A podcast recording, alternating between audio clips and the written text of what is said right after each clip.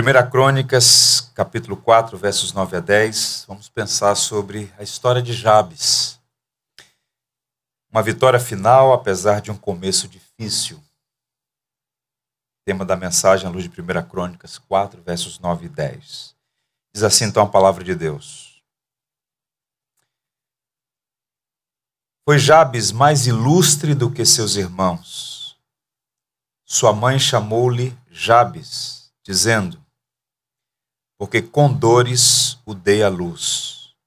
Jabes invocou o Deus de Israel, dizendo: Ó, oh, tomara que me abençoes e me alargues as fronteiras, que seja comigo a tua mão e me preserves do mal, de modo que não me sobrevenha aflição. E Deus lhe concedeu o que lhe tinha pedido. O Senhor nos abençoe. Primeira e segunda crônicas não estão entre os livros mais lidos da Bíblia. Registros genealógicos históricos de Israel não parecem nem um pouco uma coisa agradável. Há quem diga, inclusive, que os crentes, quando fazem aquela leitura anual da Bíblia, quando chegam nas genealogias, dão aqueles saltos. Né? Porque é uma coisa que parece inócua, sem sentido para o nosso tempo. Mas uma leitura atenciosa do texto bíblico vai mostrar que, mesmo aquelas partes que parecem inicialmente estranhas, são instrutivas. E o cronista, muito provavelmente, segundo a tradição Esdras, o escriba, em sua descrição da genealogia da tribo de Judá, ele nos surpreende ao apresentar o relato de um homem chamado Jabes. Tudo que sabemos sobre ele está nesses dois versos. Sua história é muito curta, é uma das mais curtas biografias, mas também, repito, muito instrutiva. E de acordo com o texto bíblico, apenas dois versos, nós podemos montar aqui um perfil com três características. Eu queria sua atenção porque vamos perceber que a história dele tem muito a nos ensinar. Primeiro, Jabes era um homem notável, no sentido de proeminente. O cronista apresenta a lista dos filhos de Judá e afirma que todos eles, de todos eles, foi Jabes mais ilustre do que seus irmãos. Interessante isso. De todos os nomes mencionados na genealogia, Jabes é o mais honrado. Ele se tornou o mais ilustre entre seus irmãos. E não era uma família pequena, é uma tribo. São dezenas de pessoas. Naquela geração, ele foi o mais proeminente, o mais bem-sucedido entre os seus irmãos, e eu fiz questão de examinar o texto em algumas versões. A nossa versão aqui, Ara, ilustre. Mas na versão Septuaginta, a tradução seria o mais glorioso. Não sei se botafoguense ele. O mais querido na versão siríaca. O mais honroso e habilidoso na versão caldaica Estudiosos apontam que ele era alguém versado, perito na lei de Moisés, um eminente doutor da lei que fez muitos discípulos e que teve seu nome, inclusive, associado a uma cidade. No capítulo 2 de Crônicas, algumas famílias de escribas habitavam em Jabes. Estamos falando, portanto, de alguém que alcançou proeminência, honra, respeito, dignidade. Agora, o que é interessante nessa passagem? O cronista começa a história pelo fim. Ele é um habilidoso escritor. Jabes foi o mais ilustre, mas a história dele teve um começo difícil. Por isso, há uma informação aí também que aponta para a história de sofrimento. É o segundo dado biográfico. Segundo elemento no perfil dele. Jabes era um homem cujo nome rememorava dor e sofrimento. O cronista explica o motivo do seu nome e o associa a uma história de sofrimento. Diz assim: Sua mãe chamou-lhe Jabes, dizendo: Porque com dores o dei à luz. O texto original aqui, na língua hebraica, esse nome Jabes tem as mesmas consoantes da palavra dor. O que o cronista está fazendo aqui é um jogo de palavras para mostrar que a história dele, embora ao final fosse uma história vitoriosa, o início foi uma história dramática. E tão dramática que a mãe associou o nome dele ao momento de intenso sofrimento para ela. Jabes, portanto, não é apenas um nome, mas uma memória viva de um parto difícil. A mãe jamais esqueceu o sofrimento daquele dia. Muitas mulheres morriam durante o parto ou logo após o parto por conta de alguma complicação. Nós não sabemos os pormenores, o texto omite as informações, mas aconteceu de fato algo tão dramático que a mãe deu ao filho o nome que registrava a dor e o sofrimento do contexto do nascimento. O cronista, portanto, está usando sua habilidade para narrar a história de uma pessoa que teve um começo difícil, porém um final vitorioso. Em poucas palavras, quem foi Jabes? Um homem que nasceu sob circunstâncias adversas, cujo nome era uma lembrança permanente do começo difícil. No entanto, ao final da vida, ele foi reputado como o mais ilustre entre os seus irmãos. E essa informação não está aqui perdida ao acaso, ela foi inserida no texto bíblico com propósitos, ou como diz o texto do Novo Testamento, para nossa educação na justiça, para nosso crescimento, para nossa instrução. Supomos de fato que a história dele não foi fácil, mas ele não se comportou como uma vítima. Ele era um agente moralmente responsável por suas escolhas e não aceitou que um começo difícil determinasse o final da sua história. Jabes é, portanto, uma, um personagem útil para nós hoje, no sentido de nos ensinar que devemos resistir ao vitimismo e aprender a não desperdiçar o nosso sofrimento, mas usá-lo como recurso para nos fortalecer. Perceba como o texto é original, como é atual para nós hoje. Um poeta inglês muito capaz, chamado William Cowper, ele dizia: "O caminho da tristeza e somente este caminho conduz ao lugar onde a tristeza é desconhecida. Em outras palavras, nós temos uma grande dificuldade, nós todos, de lidar com adversidades. Há uma falta de habilidade para lidar com crises, com histórias de sofrimento, com situações difíceis. E muitas vezes nós sepultamos a nossa jornada porque ficamos presos a situações que já passaram por vezes que nós fomos envolvidos nela sem nenhuma nenhuma participação, qual a participação de Jabes naquela situação? Nenhuma. E nós precisamos olhar para a vida desse personagem e vê-la como um instrumento pedagógico que nos diz, de maneira muito clara e contundente, que é possível, irmãos, suplantar dificuldades e vencer. Mas há um princípio aqui nessa história que eu queria colocar como um princípio-chave para compreender a passagem em tela aqui. O princípio é esse: ouçam atenciosamente. Entre um começo difícil e um final vitorioso, existe um meio decisivo. O começo foi difícil. Não sabemos os pormenores, mas foi difícil. E tão difícil que a mãe quis perpetuar a dificuldade que ela passou, dando ao filho o nome de dor. Ao final, o cronista o reputa como o mais ilustre, o mais proeminente. O que, que aconteceu no caminho? Há um meio decisivo que envolve escolhas, responsabilidades. Ouçam, quero dizer aos irmãos: a salvação é pela graça e somente pela graça. Não somos salvos por ser espertos, por saber lidar com situações e dar a volta por cima. Não. A salvação é pela graça somente, ela reside na obra perfeita, definitiva de Jesus Cristo na cruz do Calvário. Somos abençoados gratuitamente no amado. Mas nada disso anula nossa responsabilidade diante dos desafios da vida. Nós confessamos que o único fundamento da nossa salvação é Cristo louvamos a Deus porque somos aceitos pela maravilhosa graça dele.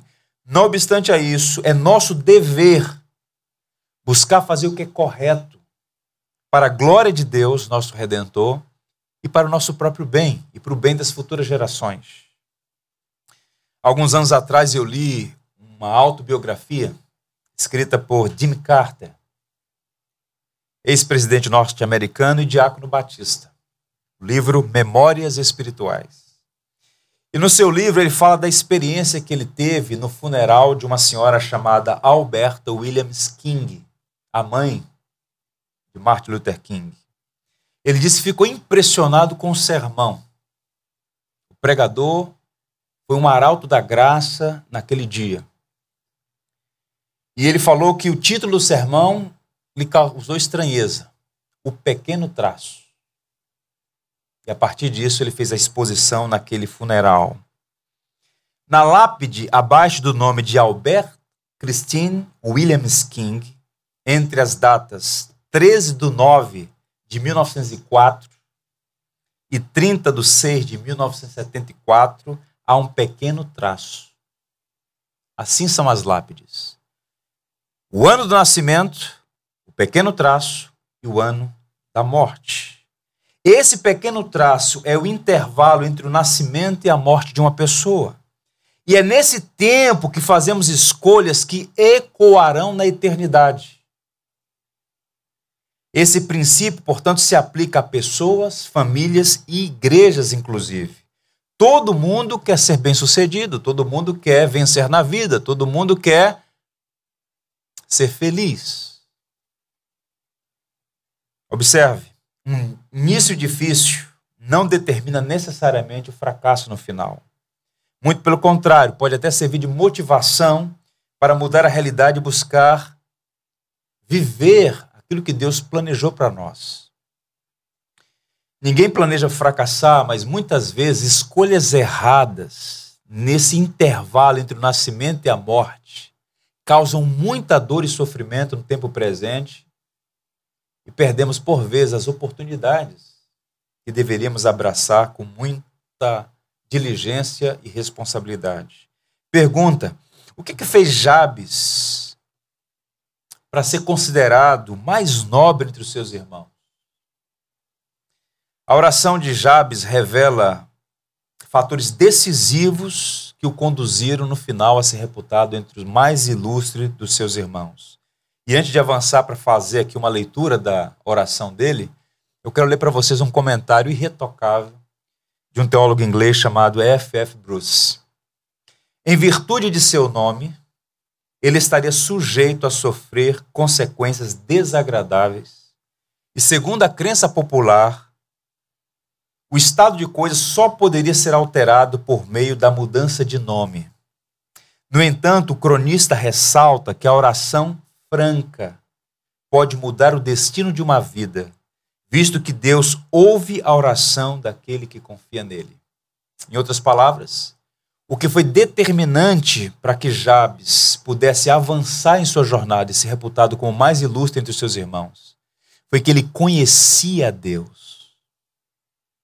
E ele orou ao Senhor, e na sua oração há pedidos que fizeram a diferença na sua jornada. E eu queria sua atenção para pensar sobre essa oração. E ele, como um bom batista que era, fez uma oração com três pontos. Jabes era um homem piedoso que buscava Deus em oração. Vejam o que o texto diz assim, como o texto diz. Jabes invocou o Deus de Israel, dizendo: Ó, oh, tomara que me abençoes. Ele invocou a Deus. Em uma época que o povo hebreu vivia na idolatria, Jabes buscou Deus vivo e não ídolo morto. Ele foi à fonte certa, com o pedido certo, com a motivação certa. E o seu clamor, ó, oh, tomara que me abençoes, foi a chave de tudo. Há um pressuposto quando alguém pede a Deus, tomara que o Senhor me abençoe. É o pressuposto de que o indivíduo não pode seguir em frente sozinho, baseado em suas habilidades ele não pode suplantar as lutas, as dificuldades, vencer os gigantes que se levantam na jornada. Spurgeon, seguindo uma tradição anterior a ele, diz que sua devoção foi a chave para a sua promoção. Um homem piedoso, um homem de oração. Tudo começa com a piedade. O que é a piedade? Senão essa, esse coração inclinado para Deus. O desejo de conhecê-lo, o desejo de apresentar a vida e rogar para que Deus o abençoe. E antes de sermos capazes de pedir a bênção de Deus com confiança, nós precisamos compreender o que, é que significa essa palavra, bênção. Ouvimos com frequência, e é um, uma linguagem comum na tradição judaico-cristã, bênção, abençoar. Ouvimos nos púlpitos, a porta da igreja, Deus te abençoe, uma boa semana. As crianças são ensinadas a orar antes das refeições, agradecendo a Deus e pedindo que Ele abençoe o alimento. Os mais antigos aqui foram criados numa tradição em que pedia-se a bênção do pai, da mãe, dos tios, dos avós. Lembrei do meu tio, um dos meus tios. Eu passasse por ele 15 vezes, 15 vezes eu tinha que parar e pedir: Bênção, tio. Ele tinha um prazer de dizer: Deus te abençoe. Hoje, o significado da palavra benção tem se transformado em algo muito vago. Mas é uma palavra importante na Escritura. Eu queria ler para vocês uma passagem bíblica. Entenda uma coisa. Abençoar no sentido bíblico significa conceder um favor, uma dádiva, uma graça. Ao pedir a bênção de Deus, não estamos pedindo aquilo que poderíamos conseguir pelo próprio esforço. Estamos clamando pela maravilhosa, ilimitada e bendita bondade de Deus que só Ele pode dar. Senhor, me abençoes. É uma confissão de inabilidade, é uma confissão de dependência. Eu preciso da tua bênção. E Jabes fez essa oração: Ó, oh, tomara que me abençoes. Eu não posso seguir. Eu não posso vencer. Eu não posso viver sem a tua bênção. No livro de Números, há uma bênção muito conhecida a bênção de Arão, número 6, a partir do verso 22, quando o texto diz: Disse o Senhor a Moisés: Fala a Arão e a seus filhos, dizendo: Assim abençoareis os filhos de Israel. E dir-lhes-ei: O Senhor te abençoe e te guarde, o Senhor faça resplandecer o rosto sobre ti e tenha misericórdia de ti, o Senhor sobre ti levante o rosto e te dê a paz. Assim porão o meu nome sobre os filhos de Israel e eu os abençoarei. Deus abençoando Israel e encorajando o povo a abençoar uns aos outros e a pedir a bênção do Senhor. Deus já tem nos abençoado, irmãos. Nós somos discípulos de Cristo. Nos tem abençoado com toda a sorte de bênção nas regiões celestiais. É o que Paulo diz aos Efésios. Entenda uma coisa: nós não estamos falando de mérito, nós estamos falando de graça. Jesus Cristo é o único vencedor, o único. E o segredo do viver é abraçar a Cristo, abraçar o Evangelho, é confiar nele. Há uma música no Inário para o Culto Cristão, o título é esse, O Segredo do Viver. Um hino belíssimo. Me lembro do pastor Irani Teixeira de Lima, meu amigo, que já está na glória, como ele amava esse hino. Uma das estrofes diz: Quando fraco me sentir, quando o mundo me oprimir, e pesar a minha cruz, crê somente de Jesus. E o refrão: o segredo do viver, o segredo do vencer é em Cristo confiar, nunca, nunca duvidar. E Jader, Jabes, quando estava preparando o sermão, eu falei: eu vou chamar de Jader. E Jabes fez uma oração belíssima. Como eu disse a vocês, como um bom batista, essa oração tem três pontos. Primeiro, ele pediu a Deus a oportunidade para crescer. Observe, ainda no verso 10: Tomara que me abençoes e me alargues as fronteiras. Pergunta: o que significa alargar as fronteiras aqui?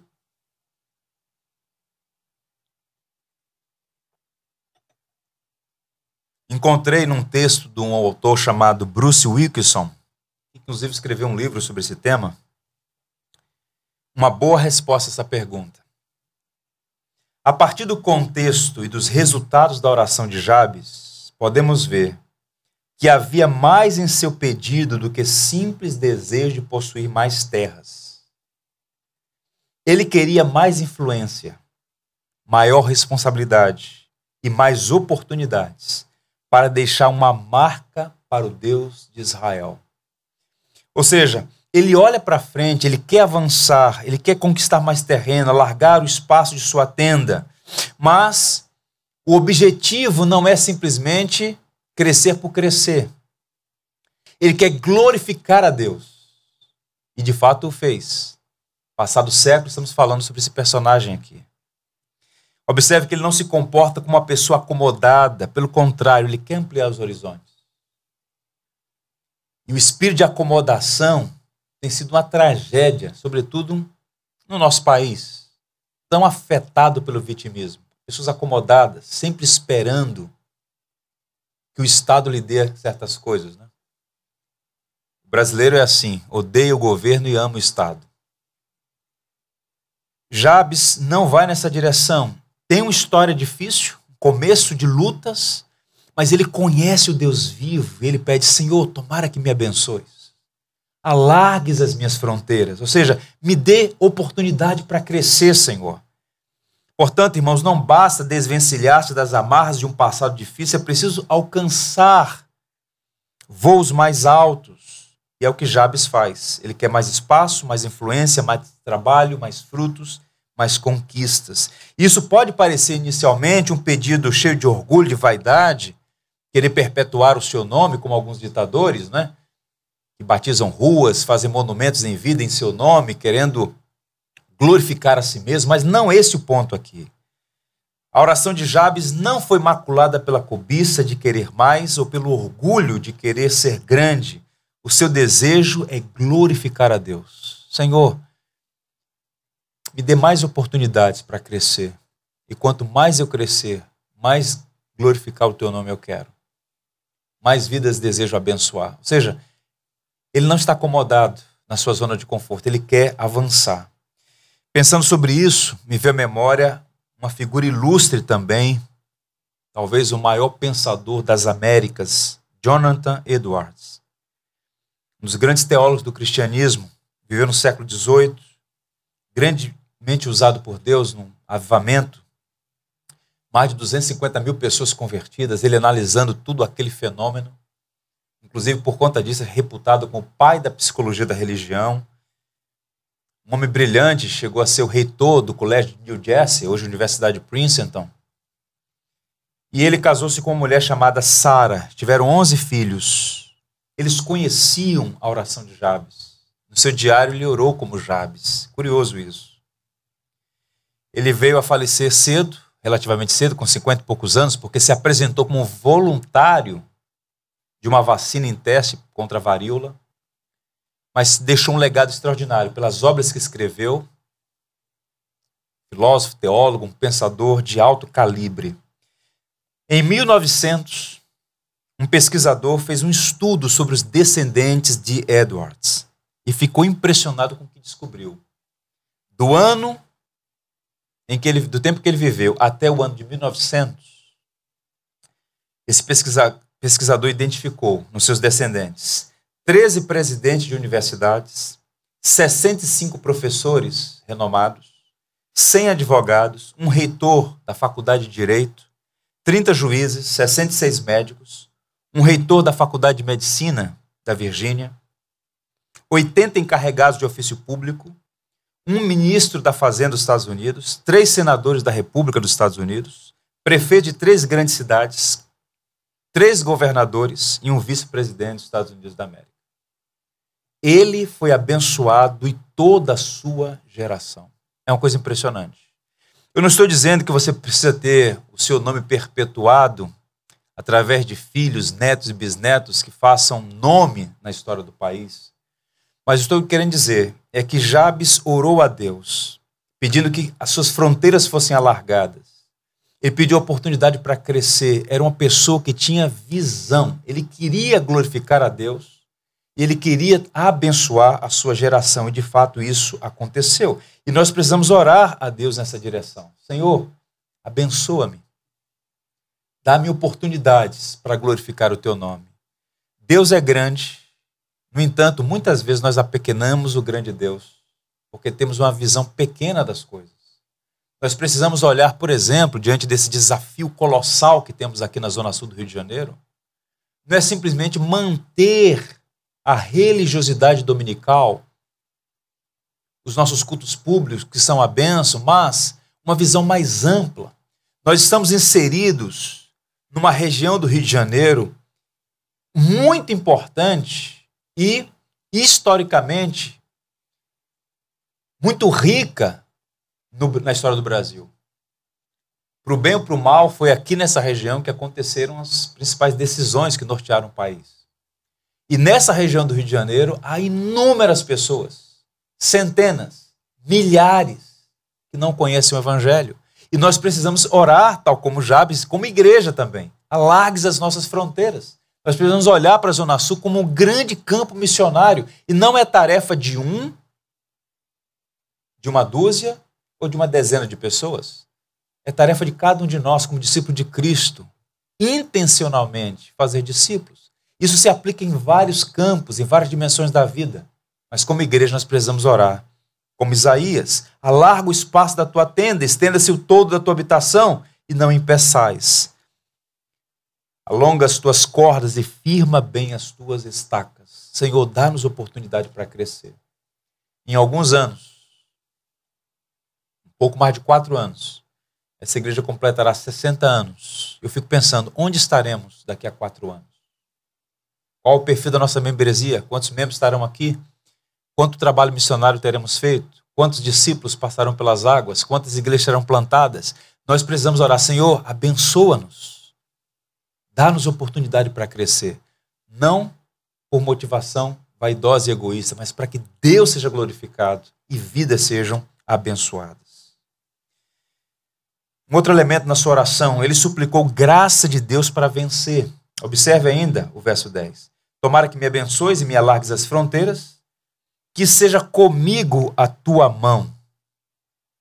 Isso aqui pode ser interpretado como pedido de graça. A mão de Deus sobre ele. Ele tem sonhos, ele tem desejos, mas entende que se a mão do Senhor não for com ele, não pode avançar.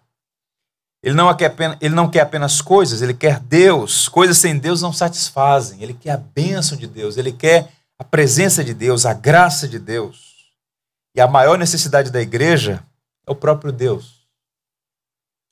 E a igreja contemporânea mudou a ênfase, né? O evangelho moderno ensina que Deus é quem está a nosso serviço e não o homem a serviço de Deus. O foco mudou completamente. No entanto, como herdeiros da graça, nós devemos buscar a glória de Deus e pedir a sua bênção para que Ele nos ajude a avançar.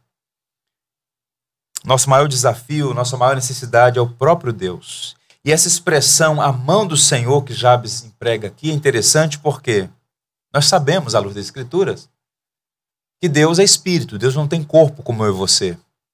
Pés e mãos de Deus é uma linguagem metafórica. Mas muito usada na Bíblia como um fenômeno em que Deus se adapta à nossa linguagem, não é? É interessante isso, como a ama que balbucia para os seus filhos. E a ideia de mão do Senhor aqui indica a presença favorável de Deus. Por exemplo, Atos 11, 21, a igreja disse assim: A mão do Senhor estava com eles e muitos crendo se converteram ao Senhor. A mão com uma ideia de graça, favor, benefício, benevolência. E nós precisamos disso. Senhor, põe tua mão sobre mim. Oramos pouco, irmãos, porque muitas vezes nos comportamos como pessoas presunçosas. Nós achamos que podemos fazer, que podemos resolver, que podemos avançar, que podemos dar um jeito.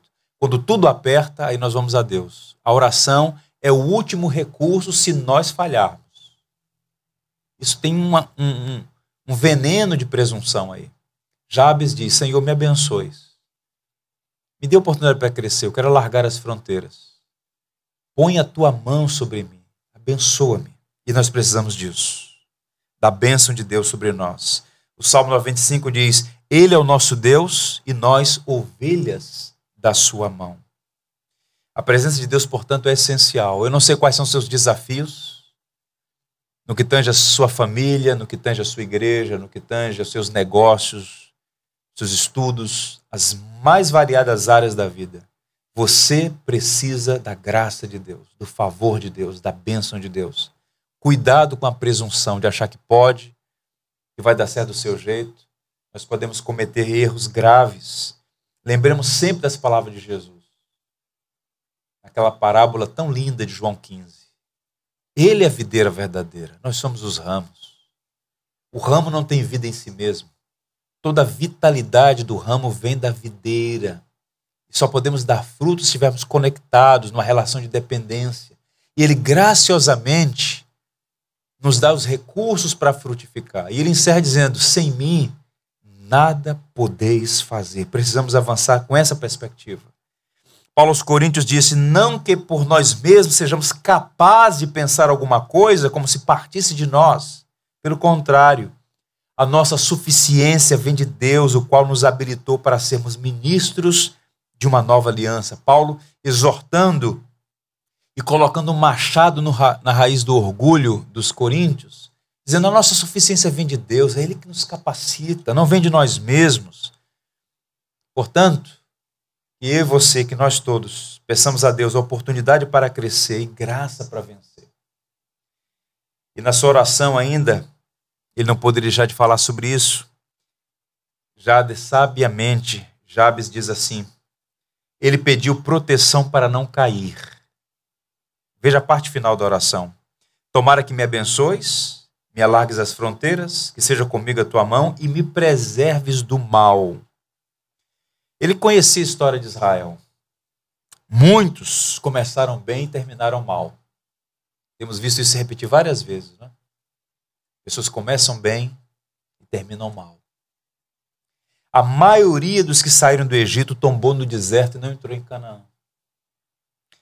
A jornada da vida, meus irmãos, ela é cheia de perigos, ciladas, há caminhos sinuosos, inimigos cruéis, temores sombrios, ele compreende que somente Deus pode livrá-lo dos laços e das armadilhas do caminho. Jabe sabe que não pode cumprir a missão e vencer sem a proteção do Senhor, por isso ele clama por livramento. Senhor, não me deixes cair. Me preserves do mal. Meus irmãos, nós não temos força nem armas suficientes em nós mesmos para entrarmos nessa batalha mas com a força do Deus eterno, revestidos com a sua graça, nós podemos vencer. Perceba que todas as vezes em que encontramos nas Escrituras homens e mulheres que tropeçaram, tropeçaram na sua autossuficiência, na sua presunção. Pedro, por exemplo, numa empáfia terrível, disse: Ah, Senhor, esses aí podem até te negar, mas eu jamais irei contigo até o final. Cheio de si, e Jesus olha para ele com compaixão e diz: Pedro, hoje mesmo Satanás pediu para peneirar a tua vida. Eu intercedi por você. Quando te converteres, cuide dos teus irmãos. E Pedro foi um dos primeiros a negar o Senhor. Entrou para a história como aquele que negou o Senhor, embora isso não tenha desclassificado, porque a graça de Deus foi maior do que a perversidade de Pedro. No entanto, percebam que nós todos podemos incorrer nessa presunção maligna de achar que podemos vencer por nossas próprias forças, por nossos próprios méritos, e achar que o mal é uma coisa diminuta que nós podemos driblar. Isso é um equívoco. Portanto, eu faço aqui um apelo aos irmãos: peça a Deus que os livre do mal e do maligno. Jesus nos ensinou a orar assim. Não foi esta a instrução de Cristo na oração do Pai Nosso? Como é que termina o Pai Nosso? e não nos deixes cair em tentação, mas livra-nos do mal. Mal ali é tanto mal quanto maligno. Livra-nos dos erros e do adversário. Thomas Brooks foi um pastor puritano, viveu no século XVII. Ele escreveu um tratado, talvez, para muitos, o melhor texto já escrito sobre batalha espiritual. Uma expressão também tão maculada por movimentos recentes. E nesse livro, a armadura de Deus contra os ardis de Satanás, é o título do livro, ele diz assim: ouçam. Quando somos libertos do império das trevas para o reino da luz, Deus nos dá uma armadura para batalhar e não pijamas para dormir. E é a oração que faz a armadura do crente brilhar. Em outras palavras, com sobriedade, aquele pastor sensato estava dizendo à sua congregação e deixou para os seus leitores naquele tempo e nas gerações futuras. Quando você graciosamente é trazido das trevas para a luz, é liberto da tirania de Satanás, para viver debaixo do senhorio do Cristo ressurreto, Deus não te dá pijamas, no sentido de favorecer você para uma vida confortável. Você entra no campo de batalha, não é matriculado num jardim de infância, no parque de diversões. É uma batalha intensa. Há na agenda do adversário de nossas almas destruir você, destruir sua família, sua igreja. Nós temos um inimigo que, embora não seja rival de Deus, porque Deus é soberano sobre tudo e todos, ele odeia a criação de Deus e milita contra ela. Razão pela qual nós precisamos nos revestir da armadura de Deus, conforme Paulo diz, lá em Efésios 6. E é a oração que faz essa armadura brilhar. Tropeçamos porque muitas vezes não nos preparamos para as batalhas do dia. Como você começa o seu dia, vai determinar muito como você termina o final dele. Palavras do Saltério, Salmo 23, diz: Ainda que eu ande pelo vale da sombra da morte, não temerei mal algum, porque tu estás comigo. A presença do Senhor, a bênção do Senhor conosco.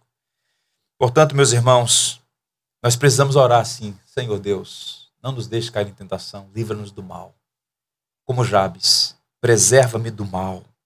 E a boa palavra do Evangelho é esta, a palavra do Cristo ressurreto. Ontem à noite estava pregando em Campo Grande, eu pensei que estava chegando em Mato Grosso, mas era do estado do Rio ainda. Cheguei em casa meia-noite. E estava falando sobre Cristo, Cristo ressurreto, Cristo vitorioso. E lembrei aqueles irmãos das palavras de Jesus: Eis que estou convosco todos os dias até a consumação dos séculos. De maneira alguma te deixarei, nunca jamais te abandonarei. Foi a presença de Deus, a misericórdia de Deus que fez Jaber, Jaber Jabes ser o mais ilustre entre os seus irmãos. Você nunca passará por um vale sozinho. O Senhor estará sempre com você, mas não seja presunçoso de achar que você pode por suas próprias forças. E observe como os, o, a, a crônica termina, a oração termina. E Deus lhe concedeu o que tinha pedido. Jabes pediu a coisa certa, da maneira certa, e com a motivação certa, e Deus o ouviu. Deus nem sempre atende as nossas orações de acordo com as nossas petições, de acordo com os nossos desejos. Mas quando a oração está em conformidade com a sua vontade, e esta é a confiança que temos nele, que se pedimos alguma coisa segundo a sua vontade, ele nos ouve. E o que ele pediu a Deus estava em harmonia com a vontade de Deus. E o texto dizia: O Senhor lhe concedeu o que pediu que, é que você quer? A minha bênção? Você a tem. Oportunidade para crescer? Você a tem. Graça para vencer? Você a tem. Seja preservado do mal? Eu vou te preservar do mal. Pedidos santos foram respondidos misericordiosamente pelo Senhor. Eu quero que você entenda uma coisa antes de sair desse espaço. O Senhor é um Deus vivo que ouve as suas orações. Agora, submeta suas súplicas às Escrituras para orar em conformidade com a palavra de Deus. A oração não manipula Deus. Deus é soberano e tem prazer em nos dar o que necessitamos. E quando pedimos de acordo com a sua vontade, o texto é esse: e Deus lhe concedeu o que havia pedido. Eu quero encerrar lendo para vocês um trecho de um sermão, verdade, de um discurso de um dos grandes teólogos da Holanda, numa universidade, no contexto da abertura do ano letivo. Ele disse assim, aquele pastor teólogo naquela universidade: O lugar mais rico deste planeta não são os campos de petróleo do Kuwait, do Iraque ou da Arábia Saudita. Nem tampouco as minas de ouro e diamantes da África do Sul, as minas de urânio da União Soviética, e as minas de prata da África. Embora isso seja surpreendente, os depósitos mais ricos de nosso planeta podem ser encontrados a alguns quarteirões da sua casa. Eles estão no cemitério local, enterrados embaixo do solo. Dentro das paredes daqueles túmulos sagrados estão sonhos que nunca se realizaram, canções que nunca foram escritas, pinturas que nunca encheram uma tela ideias que nunca foram compartilhadas, visões que nunca se tornaram realidade, invenções que nunca foram criadas, planos que nunca saíram da prancheta mental e propósitos que nunca foram realizados. Nossos cemitérios estão cheios de um potencial que permaneceu inerte. Meus caros, não enterrem seus talentos, não sepultem suas vidas. É em vida, naquele intervalo entre o nascimento e a morte, que precisamos fazer as escolhas certas para não jogar a vida fora, mas usá-la para glorificar o autor da vida e abençoar outras pessoas. Guarde isso. Não jogue sua vida fora por causa de um começo difícil. Não ceda à tentação de usar dificuldades como desculpa para a acomodação e para o rancor. Faça da oração o primeiro e o mais poderoso recurso de sua vida. Faça das escolhas certas, guiado pela palavra de Deus, infalível e inerrante. Confie na providência e glorifique a Deus em cada etapa da sua vida. Deus nos ajude a imitar a Jabes, o mais ilustre entre os seus irmãos. Amém? Seja sobre nós a graça do Senhor nosso Deus, confirma sobre nós as obras das nossas mãos. Sim, confirma as obras das nossas mãos. Vamos orar. Te damos graça, Senhor, e louvamos o teu nome. Tu és o Senhor da história. O Senhor conhece o fim desde o começo. Conhece a nossa vida quando ainda estávamos no útero de nossa mãe Tu conheces a nossa vida, as lutas pelas quais já passamos até aqui, e rogamos a tua misericórdia, tal como Jabes, pedimos que o Senhor nos abençoe. Alarga as nossas fronteiras, dá a cada um de nós a oportunidade para crescer, graça para vencer, livra-nos do mal e do maligno. Ó Senhor, não permita que nenhum de nós seja encontrado desperdiçando a vida tão preciosa Ajuda-nos a ter visão espiritual para discernir os teus planos, os teus propósitos para a nossa vida. A usar cada minuto da nossa vida, dons e talentos que o Senhor mesmo tem nos dado, os recursos que chegam às nossas mãos, para investir naquilo que glorifica o teu nome, abençoa vidas e ecoa para a eternidade. Ó Senhor, abençoa esta igreja. Há tantos desafios diante de nós. A nossa força é pequena, por vezes não sabemos o que fazer, nossos recursos são limitados, mas queremos unir as nossas fraquezas à tua força.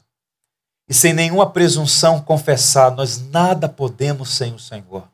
Abençoa-nos e dá a nós a alegria de ser instrumentos para abençoar essa geração, este bairro, essa região do Rio de Janeiro. Ter uma visão mais ampla e ter a alegria de uma grande colheita, muitas vidas entregando-se a Cristo e glorificando ao Redentor.